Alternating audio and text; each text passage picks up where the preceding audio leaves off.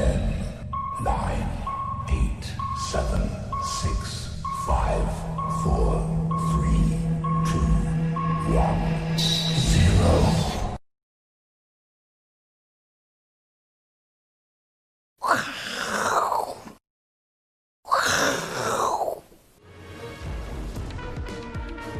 欢迎收看，我是金钱豹，带你了解金钱背后的故事。我是大 K 曾焕文，第一位是好久不见的老王，第二位是《先探周刊》的副总主笔文森大大，第三位是我们的好朋友伟捷哥。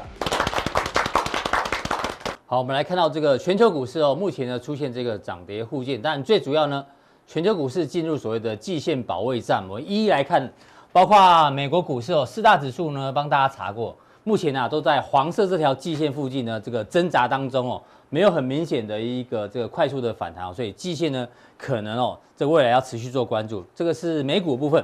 那另外我们看欧洲的德国股市，哎，就比较弱。德国股市的黄色季线呢，已经正式呈现一个跌破。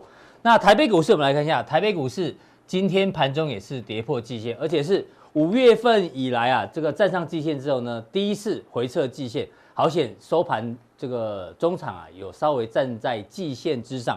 不过呢，跟大家补充一下，礼拜一的时候，我们提醒大家，期货跌的比较多，现货跌的比较少。那今天礼拜三，又反过来，今天呢反而是现货跌，但可是期货呢却是收红的。那不过还是要提醒大家啊，这个外资的净多单哦，到昨天为止只剩下一点二万口，这是大家持续做一个留意的部分。那我们第一个来宾呢，先请教到伟杰。伟杰呢，长期帮我们关注这个经济数据。嗯，那我们有几个问题要跟伟杰来做个讨论。第一个呢，哎，今天呢、哦，我们小编提到这个题目的时候，我们大家赫然觉吓了一大跳。挪威的主权基金既然哦打算要加码北美股市，怎么说？因为主权基金是一个在股票市场算是一个超级的战舰，非常非常大。那像挪威的这个呃主权基金呢，它的金额高达一兆美金。这个一兆美金嘛，嗯，没错。那他现在呢有个想法，就是说，欧洲股市的这个比重啊，要从三十三降到二十六点五，嗯，反是反倒是把美国股市呢从四十一趴升高到四十八趴，嗯，但主权基金代表是一个长线的趋势，没错。所以，哎，这反过来的话，它确实哦，因为这个挪威也是在欧洲嘛，他非常不看好欧洲。确实，我们刚才看到德国股市已经破季线，那美国股市它反而未来是看好会有。预估啦，大约会有五百亿美元的资金慢慢的涌入美国股市，但他们的原因说，这个呢，因为这样子的做法呢，会更符合价值创价值投资啦，因为价值创造分配啊，所以应该是价值投资，这是一个。那另外一个呢，这个也很有趣哦，FED 的鲍尔之前说，这个通膨的目标可以慢慢调高，那二零二三年呃之前呢都不会升息。对。可是这个是哪里的分行？芝加哥分行的主席哦，Evans，他本来是一个极端的鸽派。他既然说，哎，这个在还没有达到两趴之前哦，这个通膨可能他考虑升息。原本的鸽派怎么变成极端的鹰派？嗯、虽然呢、啊，今年没有投票权，但是他明年有投票权，嗯、所以呢，会不会是这个 FED 的官员呢？目前现在也觉得这个看法不太一致啊，甚至有点放炮的味道。怎么做观察？嗯、因为这个呢，这个是一个资金的大挪移，那这个是 FED 内部呢，大家口径也不太一致。嗯所以现在全球股市有的在季线之上，有的在季线之下，接下来这个越来越复杂了。对啊，嗯，我们来看一下这个挪威主权基金呢，我们两个观察，第一个，嗯，它从欧股转到北美的股市，它是看好美股没有错，对。但是呢，我们也不要就是说啊、呃、一概而论，嗯、因为主权基金的投资，它在乎的是一个长期的流动性跟这个现金流的一个概念，对，现金股息等等。没错，所以我们要去看的是它接下来进入到。北美的市场当中，它选择的是什么标的？哎、欸，对？好，那至少呢，我们在目前为止，今年以来，我们看到道琼的成分股是有进行调整，嗯，哦，包含像是安进啊，或者是说这个 Salesforce，哦，那这个我认为是被纳入的，没错，生技跟这个大数据应该是接下来的一个主轴，所以这个挪威的主权基金有没有机会瞄准这些个股哦去进行这个投资？我们可以继续的留意。嗯，另外一个观察就是。他要进入到美国的市场投资，他要换成美元嘛？嗯，那资金汇入到一个国家当中，代表是美元会升值嘛？嗯、因为需求会增加嘛？对，好，那所以其实美元就刚好配合这样的新闻，就出现了一个反弹。哎、嗯，那我们是这样观察这两个重点。那第一，嗯、再来就是说，这个芝加哥的这个分行总裁 Evans，哦，那他是过去呢是比较偏鸽派啊，哈，那说了一个比较鹰派的讲法，说在这个在还没有达到百分之二平均的通胀目标之前就有可能升息。为什么他要这样说？其实很正常，你去想一下逻辑。嗯。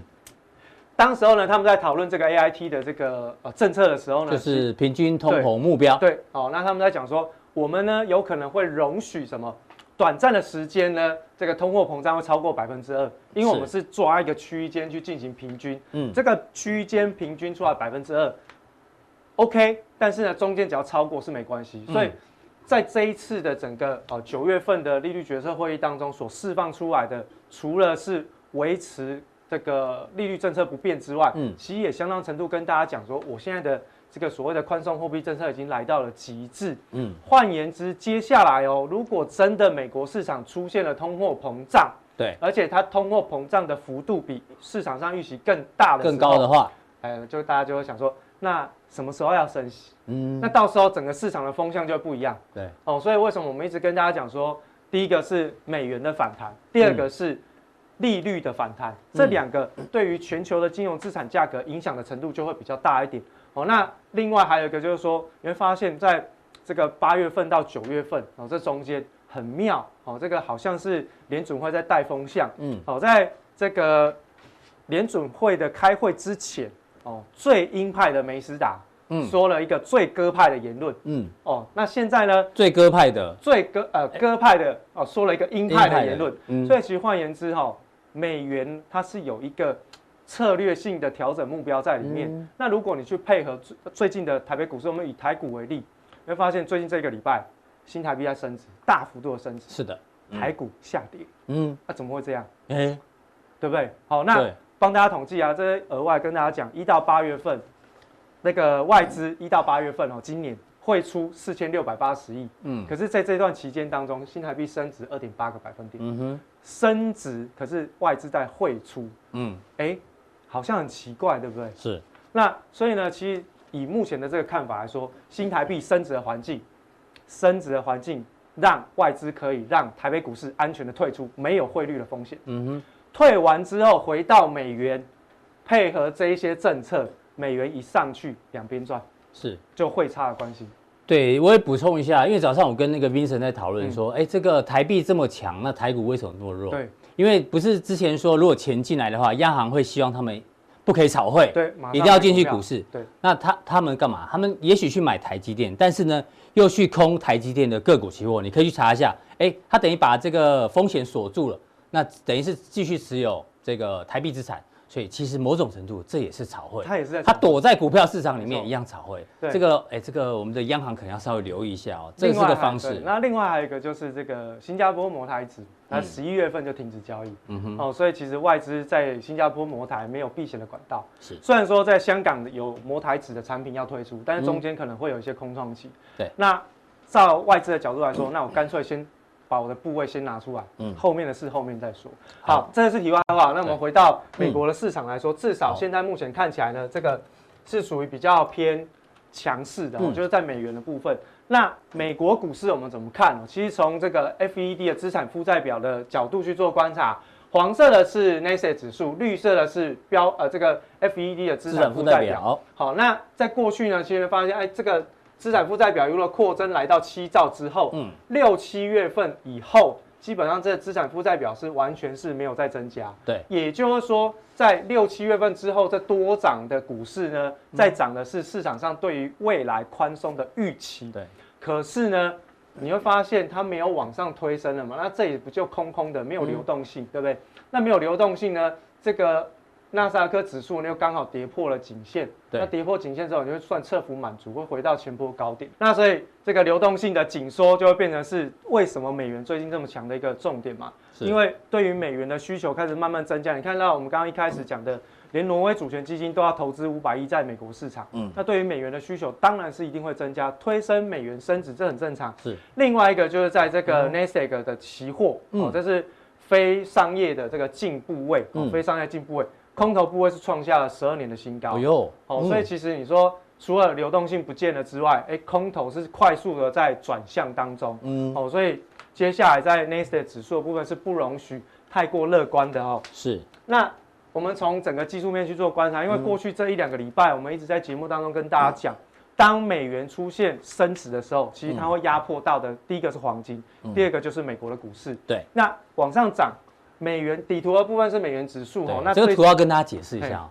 这个这个 K 线呢是连接这个 K 线，有没有？它这样子，美元是往下一直走弱嘛，对不对？只是这边稍微不小心被盖到。啊，对。先看这个底图哈，对对对。好，那美元指数呢？最近哈是开始出现突破颈线，嗯，所以你可以去算一下测幅满足，大概会来到九十六这附近，是刚好就是在六月中的这个低点这里啊。哦，也是个颈线位置，大概就是在这里哈。九十六。那这个是一个颈线的突破嘛？对，那当然我们刚刚提到就是说。美元的升值，除了对于美美元有需求之外，相当程度它也是代表的市场上的流动性紧缩的一个讯号。对，那流动性紧缩呢，对股市就是一个比较偏空的一个状态。所以可以看到，在纳斯达克指数的部分是跌破了颈线，所以可以去算测幅满足。这个我们讲到，就是在前波前波高点九千八。嗯，哦，那你说要怎么样去克服掉这个空方的反压？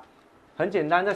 上个礼拜九月十六号、十七号这边有一个空方缺口，嗯，它如果能够把这个空方缺口给它完全封闭掉，那就是属于一个破线翻，嗯，挑战前高会再一次，是。哦，那这个就看这个九月十六号跟十七号这个缺口有没有办法进行完全的封闭，哦，那这个是股市的部分。另外在黄金的部分呢，黄金有点破线哦，我们之前也跟大家讲过嘛，哈，就是说当美元走强，因为黄金是美元计价哈，所以当美元走强，黄金就会下跌。嗯，那刚好就是在这边形态整理的时候，也是跌破了一个关键的形态，所以它会往下有一段测幅满足的一个修修正。所以至少在接下来这一个礼拜当中，黄金的走势也不会太好。嗯，所以这其实都是在印证我们前两个礼拜告诉大家，就是说当美元在往上走的时候，其实会影响到的市场就是股市跟黄金。所以呢，其实在短线上面，美元跟黄金还有。股票市场的一个影响性，大家可以特别留意，嗯、尤其是如果它一旦突破颈线，对。现在的美元，我们刚刚之前有提过，这一个底部是利空淬炼出来，而利空不跌，嗯、现在的美元的筹码的净部位，哦，净空单还是在持续增加，嗯、可是它的价格是在往上涨，换、哦、言之，它有机会逼空。这个美元的空单万一被嘎的话，被嘎哦，就有机会往九十六跑，要往超快哦，会涨很快哦，嗯、是。好，那另外呢，我们就看一下在科技类股部分、嗯、最主要的一个领先反弹的权值股就是苹果。好，那苹果呢，为什么它会领先反弹？因为它之前一个交易日在往下跌的时候，刚、嗯、好来到了七月底，它公布财报的一个多方缺口。哦，刚好来到这边，照理说这里是财报利多嘛，所以有支撑，这很正常。对所以你说要让它一次贯破这个多方缺口，其实不太容易。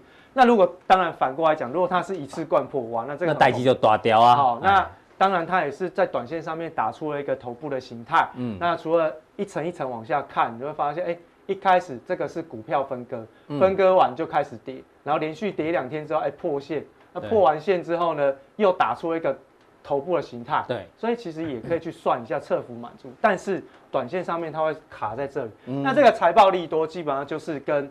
中国大陆的 iPhone 手机销售有关，好，那如果说接下来美国它会扩大微信的这个下架的范围的话，嗯，扩及到全球，那当然中国的手机的 iPhone 手机的销售一定会下滑，因为这个百分之九十五的中国人都说，只要没办法用微信，我就不用苹果了。哦，那这个是比较危险，因为没有微信，基本上那个那个手机对中国大陆人来讲就是个废物啊。对，是废物，那没办法做，没办法生活了。对，那所以呢，这个。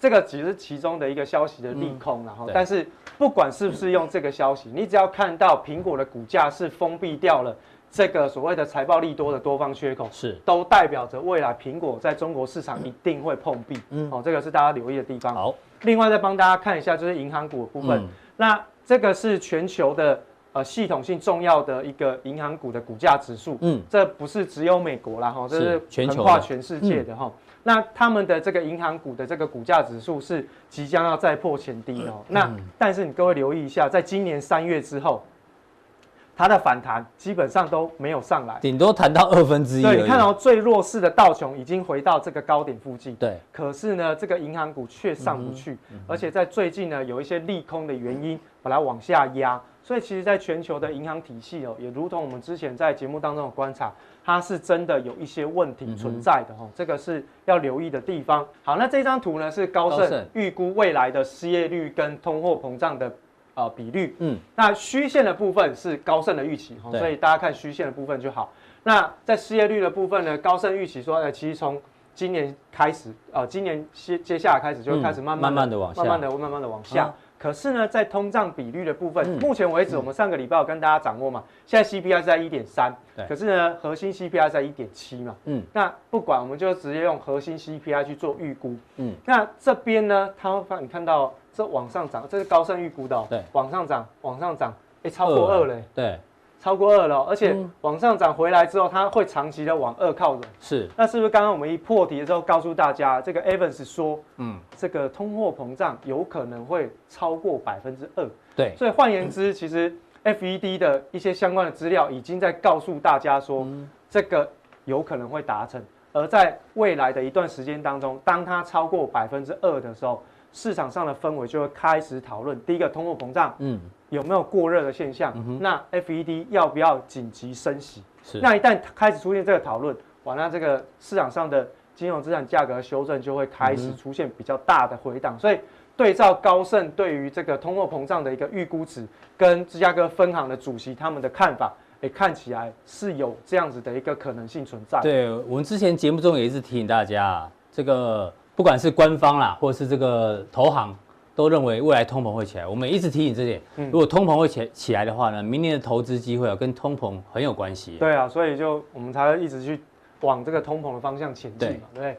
好，那另外呢，再帮大家掌握的一个，就是从另外一个角度来看，是利息的部分。我觉得这个是美国的国会预算办公室所公布的这个到二零五零年为止美国的债务预算啊，这个债务预算哈，那从这个。这条虚线以后是二零二零年到二零二二零五零年，是那预估呢，他们的债务会比现在多一倍，这样哇靠，这样到多少了？好，这个占 GDP 的比重将近快到百分之两百，百分之两百，好，占 GDP 的比重破历史好，会比现在多一倍，嗯啊，另外呢，猫腻就在这边啊，下面他要看到，哎，最快这一条嘛，这一条怎么啊？就是利利息支出，利息支出最快，它是从怎样？它是从这个二零二零年的。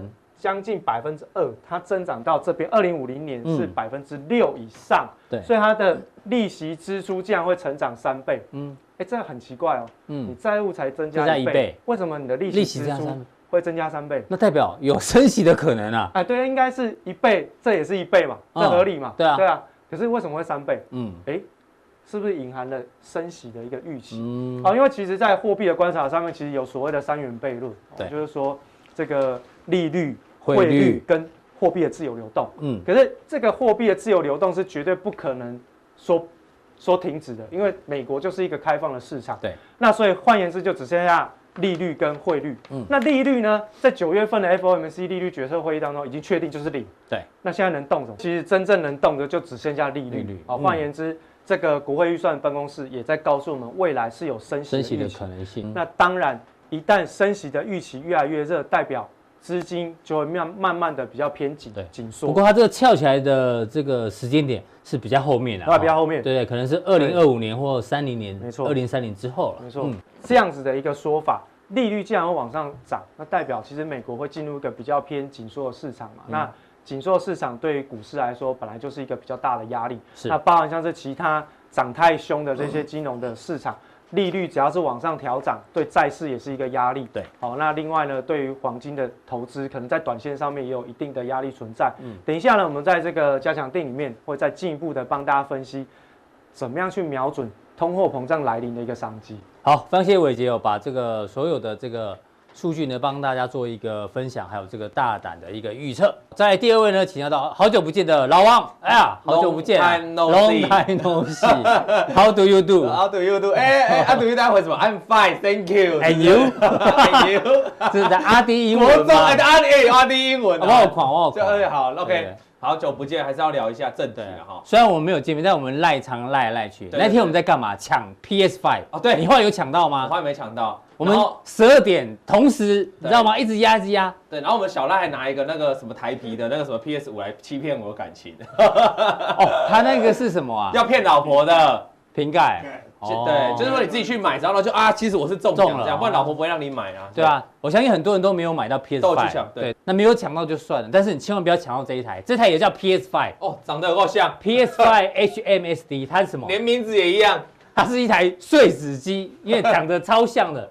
所以呢，你本来买到 PS Five 要放，如果你去 PC Home 或虾皮，然后点 PS Five 就搜寻，嗯、对不对？你然后你会发现这它有库存，赶快下单，对，还下好几台库存，说哦，这怎么还有库存？最后买到碎纸机，他说我要买十台来转卖，对不对？然后结果是错了，这长蛮像的。对啊，所以呢，下单之前一定要看清楚，不要冲动。哦，那国外有一个阿伯也很有趣哦，嗯、他也是太冲动。对，现在不是进那个商店里面啊，这个要干洗手嘛？对对，注意安，注意这个卫生。对对对，就是阿伯一进去，哎，看到有一个。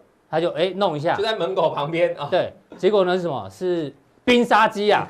冰沙机那个手一碰，它就会掉下来嘛。他哎，这个干洗手怎么有草莓口味？哇，好可黏的。对，所以这个伤害程度哦，它顶多手黏黏的。对啊，你如果这个买到碎纸机呢，顶多你把不小心把光碟把它碎掉，这个都不不严重。现在呢，台北股市哦，你要看清楚的一定是低压。为什么？因为低压到今天还在全部全部涨停板，所以呢，这个伤害程度，万一你被套牢的话，那是钱哦。这些只是手黏黏跟。这个光碟没那么严重，对，但是呢就不知道。对啊，文胜哥听到手黏黏就一直笑，我也不知道为什么。我 不知道，对，两个讲话都有。文胜哥最近最近很幽默。文胜哥最近幽默多，对方向有点偏了，你要把他拉回来。反正老板不在的时候呢，他都他都做自己。这种通常是不是压榨很久？因为他对，因为他现在都自己出来做节目了，又没有薪水，越做越辛苦。这一段绝对不能剪掉。对对，好，不能剪掉。以以哥来说，再讲一次。对，那。接下来呢，投资人，你还在抢低啊？你真的可能要想清楚、看清楚，不要太冲动。先先来讲，现在跟大家讲一件事情啊，这个低啊疯涨啊，哎，你知道吗？我今天还查一下，像今天什么同方友友，对，涨停板还锁了三万多张，哎，什么泰金宝还锁了两万多张，所以我我所以我还在排队。所以我常跟大家讲啊。我现在以前人家讲低啊都是没有人问的，没有量的股票你干嘛去玩？我现在都不会讲这种话，你也不要跟人家说，你也不要跟人家说什么没有量，全台北股市最有量出现这里啊，每天都这么多张啊。然后你你看一下这个，好，这是今天你看一眼哦，来再看下一张，嗯，哎，这么两张长得一模一样，对，一个是今天，一个是昨天，哎，一模一样啊，明天会不会一模一样？这个热潮啊，跟七月初。那个时候什么热潮？天国一挥，生技股嘛，就今天买涨停，明天又涨停，后天再涨停。你你不要你不要以为他们有量，你他们虽然有很多总量很多大的，这昨天哦有很多量，对不对？嗯。但他们很多是一开盘就涨停板了，嗯。也就是说这些量都是涨停板去滚出来的，对。那代表说现在的疯狂程度是。哇，把涨，因为我们要讲那句话，那时候我们在这场就把涨停板当成平盘在买哦，所以现在你手上没有低雅的，不要说你在台北股市混过，看不起你哦。对，怎么这些台词都跟我你去看我七月 片子一模一样？没有生技股的代表你没混过。对，但我们跟大家讲了哈，我们现在是跟是要跟人家讲说，如果你在车上，说实在，我们我们也不需要酸言酸语，因为人家真的厉害。对，这种盘是有机会赚钱的，那你真的很厉害。那我们现在是要告诉大家，那如果你是空手的。就人家，人家已经涨了五五，短线已经很多已经五根涨停板了。对，你要再追，你可要想清楚，因为当时生技股哦。人家前面真的有赚到钱啊！对，你是涨到最后那一棒。你劝一下我们小编，我们小编每天看到低压涨停，那你要小心哦，因为你前面都不买哦，你可能昨天不买，今天不买，他每天都没有。我怕你哦，后 后悔说为什么昨天没买？为什么昨天就比较小心一点？因为你要买就早点买，好，干脆这种早点买。好，我今天教大家哈，我今天要告诉大家说，那你要怎么去看这个低压这件事情呢？我们先来了解一下英文啊，因为九九没来，要上的是英文课。低压的 D 英文，，D R 的 D R D R 怎么念呢？它其实是一个英文的两个单字回来的啦。哈，这个。英文单怎么念哦？顺便教大家练一下英文。我们是英文小教室，depository receipt，对不对？好，再来跟大家讲，这就是 DR 的意思。那 DR 要跟他解释啊，因为常大家常听到是 ADR 跟这个 TDR 的问题啊。还有那 GDR，GDR 这个到底什么 DR 代表什么意思哦？A 这个 D 代表 America，就是美国的意思。对，那这个 T 呢，就代表是台湾 TDR 的意思。那 G 就代表 GDR。那这个前面代表意思是发行地，代表 GDR，不，G 代表就是 Global，全球的意思。然后这代表就是发行地。为什么叫 DR 哈？因为它就是二次上市，也就是说这个地方在原本它自己的交易所里面，在当地有个有个交易所，它已经有上市过一次了。然后是来台湾这个地方或来美国这个地方做二次上市。那我跟大家讲哦，存托凭证跟股票其实它拥有相同的权利。嗯，所以。母股除权息的时候，嗯嗯，DR 也会有除权息哦，它只是透过一个银行当中介的哈，是所以等于这个跟普通股的权利是差不了，有差不多个保管银行在中间。对对对，差不了多少嗯嘛。所以告诉大家，那 DR 我问我问大家，你们知道我们台湾的营收是每个月的十号前要公布，对不对？对。但是 DR 这件事情哈、嗯，它的公布呢是依照当地依照那个母股的，嗯并不是依照当地交易所，而是依照母股当地的交易所。是换言之，台积电在台美国发行 ADR，对不对？嗯它需要跟着美国的法令去做公布营收吗？不需要，就是跟只要跟着台湾的交易所每个。月十号。对，嗯那像美德医疗，他们就在这个新加坡嘛，新加坡他就必须按照新加坡交易所的规定去做。哦那所以他们新加坡当地哦，我是不太了解啦，嗯可能有两个月哦，可能有三个月才要公布，这不是每个月才公布的。那这样子投资起来，就会比较有问题一点，啊比较很麻烦，你就要跑到新加坡的交易所去看它的财报。嗯那这个营收一公布又又又没有像台湾这样每个月公布，所以显示在台湾你的财务就不透明。目前已经下市过的 TDR 有几档吗？十五档对，比这上面的还多。所以告诉各位，你说以前哈，以前在台湾发起 TDR 是炒高价，然后就摔下去了，所以这个以前风险是很大。那最近为什么这么夯哦？一开始一定是从一档股票带起来的了哈。我哪一档股票呢？我们来就是这一档哦，我讲的美德医疗，美德医疗。那它带起来了，人家说其实它是有赚钱的哦。它做什么？做口罩嘛。对你可以看它今年第二季的获率，单单季赚了二点一哦以前每一季都零点零二而已哦，嗯是获利大跳增，是嘛？所以。之前一开始只有它一档在涨，就美德医疗第二在涨，而且涨很凶，啊，人家是有机材。对可是现在我们刚才看那一张哦，请问杜康第二在涨什么？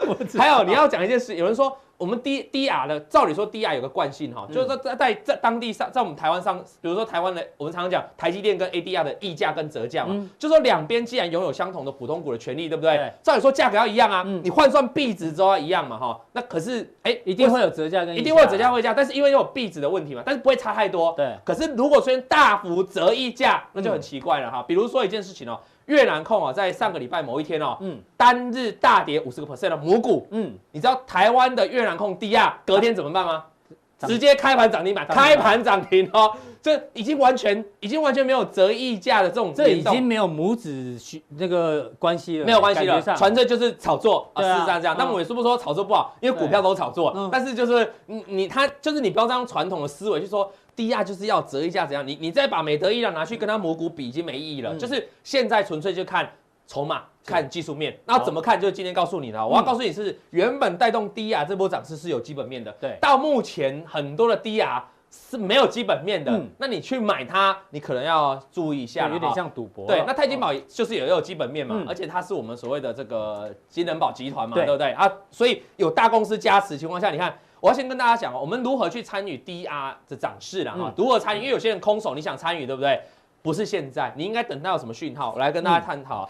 过去这个到八月中，因为美德医疗今年先涨了，那泰基宝都没涨，泰基宝一直到八月中旬的时候，哎，之前都没亮哦。才开始有一点开始有一点量，而且到这一天打开爆大量哈，嗯。嗯，爆了超级大量，这个超过十万张哦，对，爆了大量之后就一路狂喷哦，嗯。嗯，这个什么道理？我们不是讲第一档爆大量就是怎样，否极泰来嘛，嗯。大家要想一件事情哦，一个这个原本原本都没人呢，嗯。好、啊，突然有人进来。啊，大概这些人是来观光还是在吃饭？嗯。是 在赚钱的嘛？啊莫名其妙抢涨停板，当然就为了赚钱嘛。嗯好，做到这里，高档嘣一根长黑，我们这个叫高档爆大量，叫什么？凶多吉少，嗯教过嘛？但是我们一直教观众有个但书哦，但书是什么？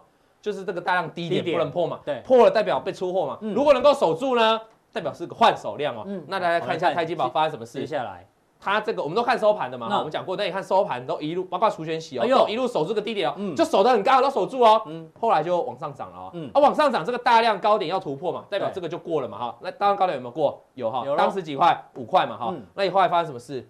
后来这个钛金宝就飙到十二块了。哦，连续图，而且你把过去每一次的大量，只要一打开涨停爆大量，爆大量，低点都守住，嗯就一直往上，是所以得到一个结论没有？对现在泰金宝这种状况之下都没有亮出来哦，嗯你空手要去介入了，我觉得很难。为什么？你等于你每天都在抢涨停板，是那你的风险就很高。嗯你不如等它爆大量之后，嗯你观察了几天有没有守住大量低点，对你再来衡量你要不要空手去抢嘛，应该合理是这样嘛。是你不要在涨得很凶的过程去随便接嘛，哈啊，也你就说啊，我跟你讲一个故事啊，有一个朋友，我有一个好朋友，他的再有一个好朋友，然后就问他说，泰金宝能不能买泰金宝？嗯然后我这个好朋友就告诉那个好朋友说，不要，太危险了。嗯结果这上礼拜三的事情哦，他每天被打脸呐、啊。那个朋友说不能买就每天涨。那个朋友就说你你害我赔多了，五五天五十趴。可是有时候就会有这种人啊，这个就跟当初合一是一样，啊 你知道？我告诉你啦，是这人家是为了你好啊，但是你不能事后的说，哎，涨了为什么不让我？那万一跌的时候怎么办？啊所以我今天教，所以我们今天要教大家方法，不要猜。方法就是你等爆量打开的时候再注意了。嗯对那一样道理，如果你持有的怎么办？嗯，持有的其实没有看到爆量，你都不用太担心哦，你就安稳的爆就好。因为事实上也蛮多人持有的啦，嗯就量一直爆出来，那就可能要爆量的时候你就要注意哦。我再举一档这个腾讯科啊，嗯你有发现腾讯科发动是九月多，对那泰金宝刚才发动是几月？是大概八月下旬啊，八月中旬的时候嗯早初旬初那有八月初然后北德医疗更早，所以低压就等于有一批。一批同样的人一批大资金轮流炒，对那所以简单讲，你只要记得落后补涨，就每一档都在涨哈。嗯那时间点，然后你看低压一直涨涨涨涨上来，我们如何在这一张图里面，腾讯科低压找到一个关键的切入点？嗯，其实你再把我刚才话讲进去好，爆量嘛哈，对把量那哪边有爆量看？这边看起来是长黑挂了嘛哈。如果我们单看 Candy K 棒就挂了，可是如果你把这个成交量放进来，大概爆超大量，前面没什么量哦，都没人玩，现在爆大量超过十万张，低点有没有守住？有，那其实就往上飙了。是所以面对这种。我们所谓的 TDR 哈，最近在飙涨的情况哈，你来看这个美德医疗最早，它最早六月开始涨了嘛哈，一路涨涨涨涨到这里，哎，涨很多的高档爆一根大量，有发现吗？对人家低点也是守住嗯，后来是创高，所以我想今天给各位观众一个很中肯建议，因为我知道很多人像小编一样也很想玩，对那我觉得玩也不是不好，只是你应该找到一个合理的。观察这个股价，你该进出场的点，我觉得会在操作这种商品的时候，因为它已经没基本面可以参考了，你只能单纯用成交量，那也不用看均线了，因为它的量代表一切。如果这种股票涨那么多，有人出货，那一定量出来。我在最后提醒一件事哦，嗯我们回去看上季升贵指、生技指数哈，嗯为什么前一波不是有崩跌吗？它崩跌的最高点的隔天爆啊，崩跌的当天爆了一个最大量，历史呃波段最大量哦嗯，隔天就跌破那个低点，后来就一路崩了。一样道理，如果哪天爆大量的低点被跌破，那我觉得你有的或是你空手就可能要小心一点，是这样。好，非常谢谢老王今天带来这个最近很热的低压，低压因为比较没有基本面哦，所以呢从技术面做一个教学跟参考不。用看基本面了，对，赚多涨没涨。待会加强练的时候呢，要从这个新闻讲起哦。八寸晶圆满载，连六寸都开始喊涨价，到底里面呢有哪一些族群呢可以做讨论？在第三位呢，请教到这个越来越活泼的文胜大大，文胜大大。谢谢大家，谢谢。对啊，大家都觉得你外表看起来很老实，其实你很幽默，你知道吗？对，你有看留言嘛？我们都把留言转贴给你不，好意思，可能有些批评的你们没有转给我吧？没有批评，没有批评的，对对对对对，都是哎都是好的啊啦。都是好的。对啊对啊对啊，文胜哥今天准备了什么要跟我们讲？你要问谁的武功天下第一？我们先把前在前为什么要要用这个标题哈？其实我们知道国小国中的课纲改的蛮多的，因为我我有小孩啊，我知道国小国小课纲改很多啊。对那我们也是要配合政府的政策。其实我们在节目里面，哎，把一些课本没有教的东西，我们把在在节目上做呈现。嗯我们知道我们以前国小国中最强调的就是德智体群美好，五五育并全。哎，哦我们上个礼拜就是讲这个历史啊、中文啊，多事之秋啊，没有哎，多事秋天对第一道封面来了。所以那个是哪一块？德育体那是智，那是智，哦哎，智，对对对对。德智体。除除了要那个以外，也大家要动动身体啦。对今天跟体育有关的哦，今天是体育，而且体育我们会慢慢的呃连接到股市的操作啦。嗯其实这个不管你生活相关的什么，其实都跟投资有关啦。那我们我好，我们那我们列出这些哦。谁的这些其实哎早上我们讨论很久，哎我们小编跟大家，我们一直讨论，我们有个答案，对啊，我们认为谁的武功天下第一，应该是谁的武功能够流传最久，才叫天下第一。你知道哪一个吗？我们觉得太极张张三丰，对，为什么你知道吗？为什么？因为你去公园的时候，就看到很多人在打太极。哎，对啊，太极是流传最久的这个武功。你有看到有人在公园里面练你的什么什么六六脉神剑吗？还是练蛤蟆功？没有啊，对不对？太极还可以养生，对，太极我们觉得是武功最强，所以天下第一，所以你流传最久。你觉得是太极比较强？我们觉得是太极。哦啊，如果你想你想练的话，这这九八个啦，如果都有这种武功招式存在，你最想学哪一招？最想学哪一招？那个小编喜欢乾坤大挪移，我喜欢段誉啊。段誉是不是可以学别把别人的那个武功吸收进来？北冥神功，哎，对，跟我一样，你跟我一样，我跟我一样，我我我伟杰呢？你不是要练帝王神功？没有，这样子，所以我在，我有你有练过？没有练过，又歪了那个老王他有办法。我是那个练《葵花宝典》啊，葵花宝典，那要先自宫，你还没有，你听你声音还没有，你还不行啊我。最想要使用降龙十八掌。其实我觉得伟杰蛮适合太极跟这个端羽的啦，因为这些武功看起来哈，其实最不用动动的满身大汗的哈，大概就是太极跟这个。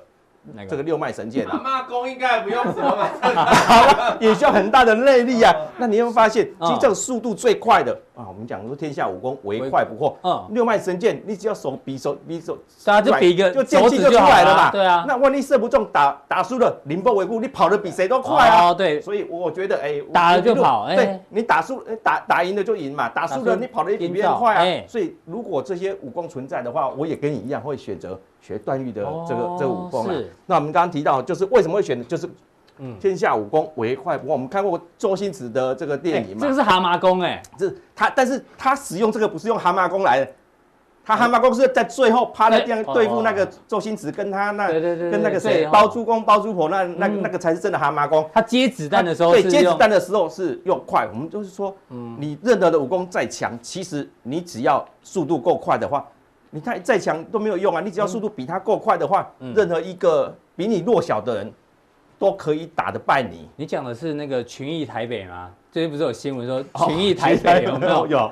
他的那个什么主机离离证交所比较近，所以呢，他的下山速度比较快。对，当然就是说唯快。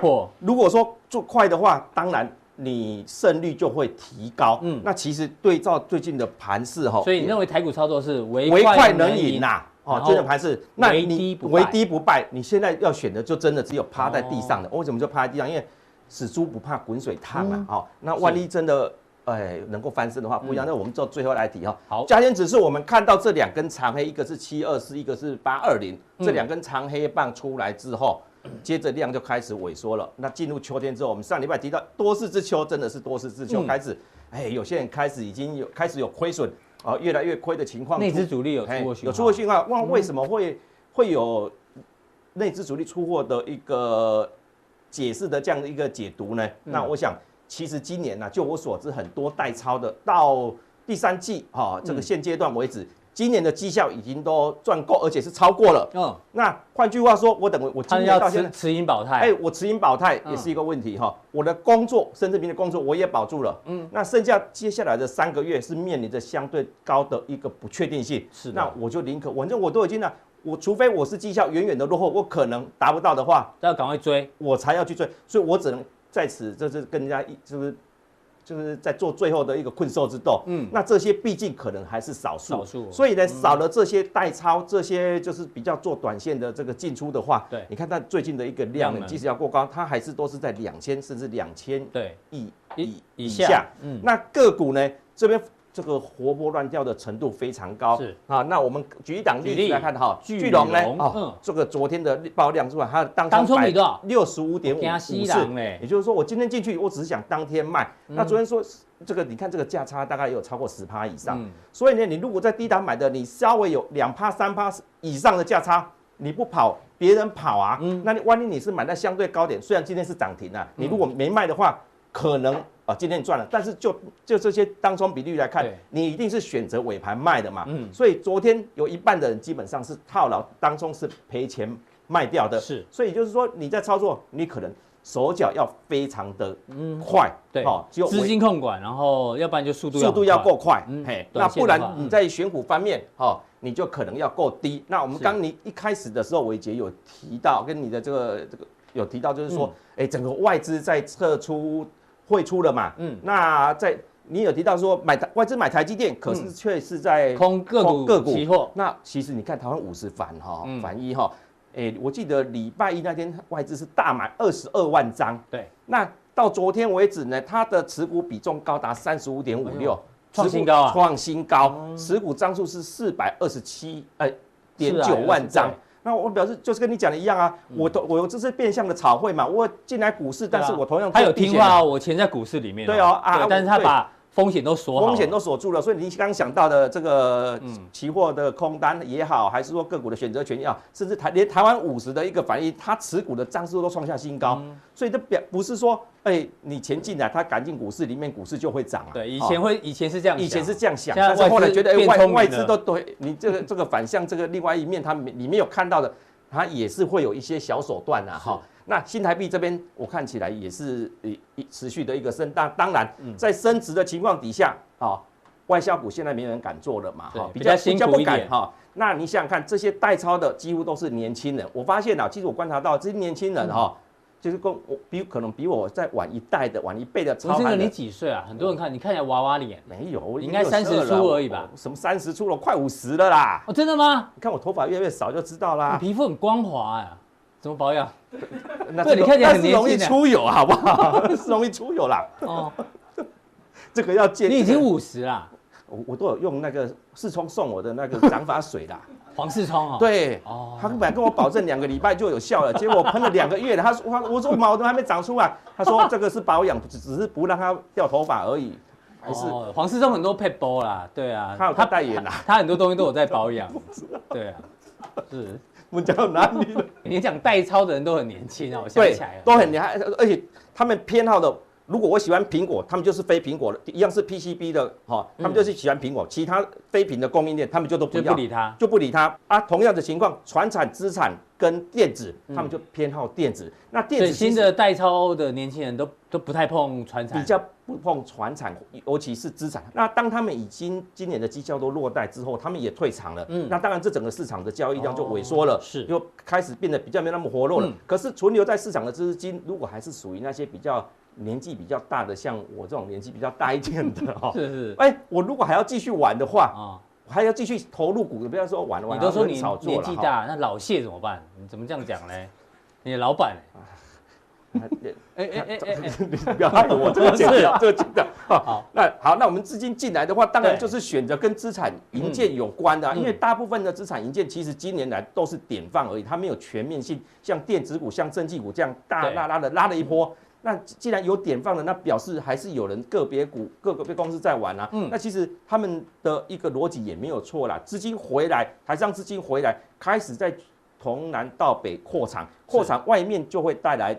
这个建商在外面这个裂地跟这个有一些盖一些房子出来嘛，这六大科学园区周边的房价几乎都是上，几乎都是上，都是上涨，尤其是中南部这边非常的明显。对，也就是说这边这一次的资产营建股，它是从北到南。那你看，所以只有内湖内科掉了一点点，比较其他，因为基期相对比较高啦。那这次台商回来几乎都在中南部嘛。对。那你看最近的一一些房低价房子股为什么涨这么凶？因为他们很多厂房其实都是在中南部。是。所以从这个角度来看的话，最新的是还要到去高雄高雄了哈。所以一定会带动，就是像台中以南的房地产哦或。整个起来，那我们刚刚提到，现在指数其实是比较偏空了，但是这在市场上的资金，它还是如果还是要硬要找找标的的话，我刚刚讲唯快不破，另外一个就是唯唯低不败嘛，啊，低就是类似就是死猪不怕滚水，它既然都已经趴在那里了，嗯，那你再怎么，它可能都还在，万一让它有一点点转盈，或者是说有一点翻身的迹象的话，哎，那那在这个指数比较偏空这个。这个反弹的同时呢，它可能就会做一个比较明显的一个哦，一个有一个价差出来。所以接下来加强店要跟我们讲，咸鱼翻身变鲍鱼。对，它念太快变咸鲍鱼。哎，不是，哎，那那个罐头又甜的啊，罐头是用美乃滋的，是甜的啦。那如果是那个什么什么酱啊，海山沾海山酱这种，对对对，就是咸的啦。那其实你更知道嘛，你咸鱼翻身的。哎，翻翻不成还是咸鱼啊，翻成万一变鲍鱼，那个身价就不一样了。你看卖相就完全不一样了。是，再加上你这个口感也完全是不同的哦。所以股票也是一样的啦。你看不起眼的一些烂股票趴在地上很久，万一你如果让它体质调整成功，那整个的一个价值就完全不一样了。好，非常谢谢文胜哥哦。待会加强錠呢要帮大家追踪，可能是唯低不败的这个族群或个股，让大家做参考。那今天的普通錠到这，大家记得按赞订阅，同时可以留言。那待会更重要的加强錠马上为您送上。